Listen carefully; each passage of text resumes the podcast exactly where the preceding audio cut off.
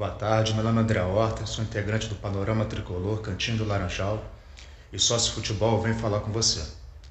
As eleições do Fluminense estão chegando. A segunda quinzena de novembro é logo ali. E vocês fazem parte do processo.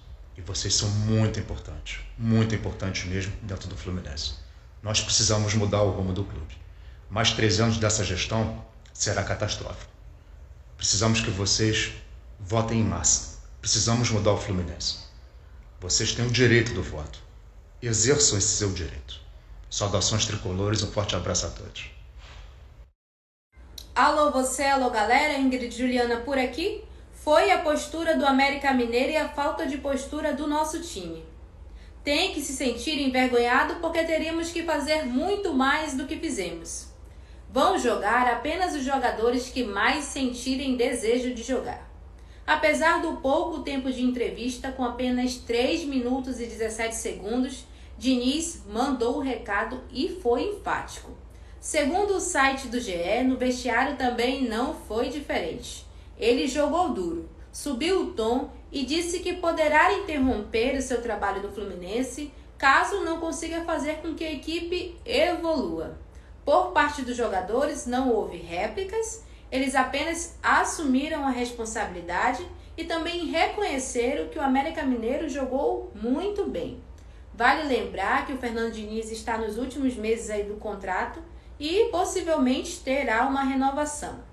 Eu, como torcedor, acredito que faltou um pouco mais aí, que o torcedor merece um pouco mais de resposta, afinal são três derrotas seguidas. Eu quero saber também a tua opinião. Me diz aqui o que você acha. Esse é mais o Drops. Eu vou, mas eu volto. Alô, torcida tricolor. Segunda-feira, mais uma semana começando. E eu, José Renato, trago pitacos do Zé Tricolor. Chateado por mais uma derrota do Fluminense. Ontem para o América Mineiro por 2 a 0 no Maracanã, diante de sua torcida. Mais de 21 mil torcedores presenciaram essa péssima atuação do Fluminense que computa agora sua terceira derrota consecutiva na competição, talvez a pior sequência dentro do brasileiro e talvez da temporada. Já havia perdido no meio de semana por 3 a 2 para o Atlético de Goiás, após estar vencendo por 2 a 0. E no último final de semana, 2 a 0 para o Atlético Mineiro. Liga o sinal de alerta, saímos do G4, agora ocupamos a quinta posição no Campeonato Brasileiro. Ainda temos algumas partidas pela frente mas parece que o time perdeu gás, perdeu fôlego.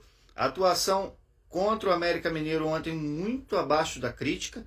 Fernando Diniz com algumas alterações, a meu ver, inexplicáveis. Uma delas, lógico, o Caio Paulista atuou muito mal. Tinha mesmo que ser sacado, mas esperávamos que fosse colocado em seu lugar um jogador da posição, o Cristiano, seu é, é, natural substituto. Mas o Fernando Diniz ele colocou o Calegari. Ao ser indagado ao final da partida sobre as razões de ter colocado o Calegari, o Fernando Diniz disse que já tinha visto uma boa atuação no Calegari na partida do meio de semana e que por isso resolveu dar uma nova oportunidade ao garoto. Elogiou, disse que ofensivamente ontem ele cumpriu o papel, também conseguiu contribuir na marcação, mas eu, como torcedor, analista do Flusão aí, é, a gente sabe que o Calegari tem suas limitações e não seria, ao meu entender, um substituto para o Caio Paulista. O América Mineiro fez logo dois gols, o, o gol do, do, Juninho e também do Mateuzinho. O Fluminense, que tem um, um, uma das piores defesas da competição, tem ficado exposta ao longo, ao longo dos jogos, a gente tem observado isso, tem levado uma série de gols. Então é preciso que o Fernando Diniz arrume a casa. A torcida ontem estava impaciente, entoou é, é, cantos, gritos de time sem vergonha, vaiou o time, tem lá as suas razões para tal. O time não vem atuando bem, parece, parece que perdeu o fôlego.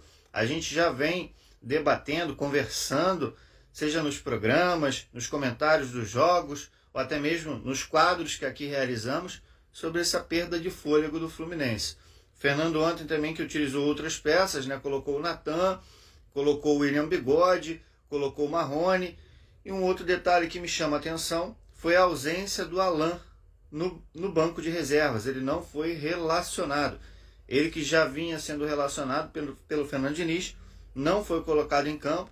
Fernando tem lá as suas razões por não colocar o Alain, mas eu, como torcedor, gostaria de ver o Alain em campo, né? até para saber as condições, como é que está o jogador. Se o Fluminense contratou, é importante testar.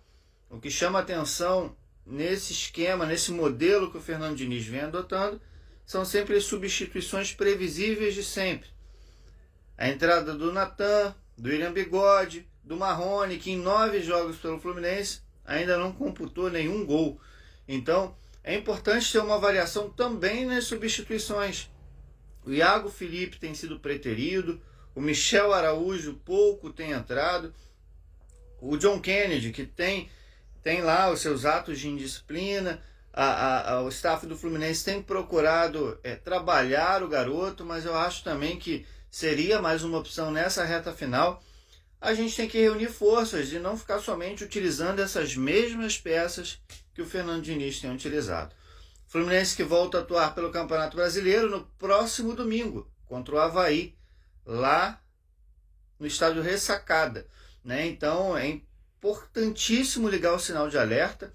Essa partida é vencer ou vencer, principalmente diante do objetivo do Fluminense alcançar a classificação à fase de grupos da Libertadores. A temporada já vai chegando ao fim, vai abrir espaço para reformulação, novas contratações, dispensas, mas eu acho que ainda não é o momento de pensar nisso. Foco total no brasileiro. Vamos em busca dessa classificação.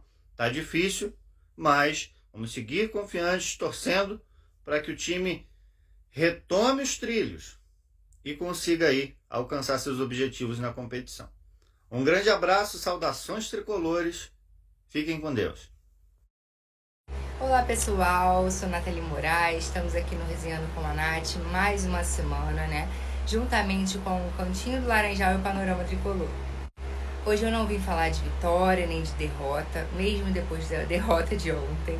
Hoje eu vim falar sobre um assunto muito importante. Tá? Estamos no mês de outubro, o mês da conscientização e prevenção do câncer de mama. Tá? Eu, como profissional de saúde na área de nutrição, posso dizer que a prevenção é fundamental. Uma alimentação saudável, uma rotina de exercícios físicos, tá? Não tô falando só que você tem que ir pra academia, não. Qualquer tipo de exercício movimenta o seu corpo, deixa o seu corpo ativo, tá bom? Não é só para as mulheres, também para os homens. Faça o autoexame, exames periódicos, qualquer tipo de anormalidade que você vê, caroço, inchaço, qualquer coisa, procure o seu médico, tá bom? Quanto antes você começar, mais chance você tem de cura, Tá? O câncer de mama ele tem cura. Mesmo ainda sendo uma das maiores taxas de mortalidade em mulheres no Brasil, ele tem cura, se cuidado cedo, tá bom? Então é isso, se toque e se cuide, tá bom? Um beijão. Fala galera do Cantinho do Laranjal e Panorama Tricolor. Eu sou o Rafael Machado e vamos para mais um Foco no Flua. Galera, é o seguinte, hoje o vídeo é curto e grosso, é, a minha paciência como torcedor, eu sinceramente, ela já se esgotou há muito tempo. Eu estou de saco cheio de ver o Fluminense que não consegue chegar a lugar nenhum. Essa é a grande verdade. Ontem mais uma atuação vexatória diante da equipe do América. Um time que parece de uma hora para outra ficou sem vontade, sem garra, sem nada. Um time facilmente dominado por uma equipe mediana que é a equipe do, do América Mineiro. Tá? E, cara, não, não tem mais cabimento. Né? É, o Fluminense ele foi bem até um determinado momento do campeonato e os últimos jogos é muito claro uma queda de, de, de rendimento. Eu posso até atribuir isso à questão do elenco reduzido, mas não é só isso. Eu acho que o trabalho do Fernando Diniz, que tanto foi elogiado, eu fui um que elogiei também, muitos de nós elogiamos, mas o Fluminense virou um time totalmente previsível. Parece que o Fluminense só tem uma forma de jogar e se você pega um time é, tecnicamente razoável, com um treinador inteligente, consegue facilmente aí dominar a equipe do Fluminense, o que vem acontecendo aí nos últimos jogos, né? Ontem foi mais um desses. Na quarta-feira passada, naquela derrota triste, lamentável e vergonhosa para o Atlético Goianiense, depois gente está ganhando de 2 a 0 E agora essa partida com o América. Cara, jogos fáceis de você pontuar, de você já praticamente garantir a tua vaga ali na, na Libertadores. Eu digo para você o seguinte, cara, essa, essa classificação direta para Libertadores já começou a, a perigo. E não me surpreendo e não se surpreendam se o Fluminense não conseguir a vaga direta para Libertadores e for obrigado novamente a disputar uma pré-Libertadores. Se continuar desse jeito, se não mudar a postura, a vaga direta vai para o espaço. Não vamos. Então tem que ter muita vergonha na cara desses jogadores. E outra coisa, agora eu lembrei, não pode mais a torcida criticar, né? Nós, torcedores, não podemos mais vaiar dentro do estádio. Os jogadores ficam magoadinhos, fica tudo putinho. Que porra é essa? Vocês me desculpem, mas porra, não dá. Não pode mais criticar os caras, os caras vão, vão, vão, vão dar entrevista dizendo que o torcedor tem que apoiar, só apoiar mais apoio que vocês tiveram no decorrer do ano. Vocês querem mais o quê? A torcida vai pro estádio e vai cobrar sim. Vai cobrar sim o tempo todo, porque somos nós que pagamos ingresso, somos nós que investimos ali no sócio torcedor, então nós temos o direito sim de cobrar no momento que for da partida. Então, Fábio, você que não tem identificação nenhuma com o clube, você que já é um jogador aposentado que está jogando no Fluminense, toma vergonha na tua cara. Você tinha que ir para público e te retratar pelo que você falou. Valeu? Não, galera, é isso aí. Saudações tricolores.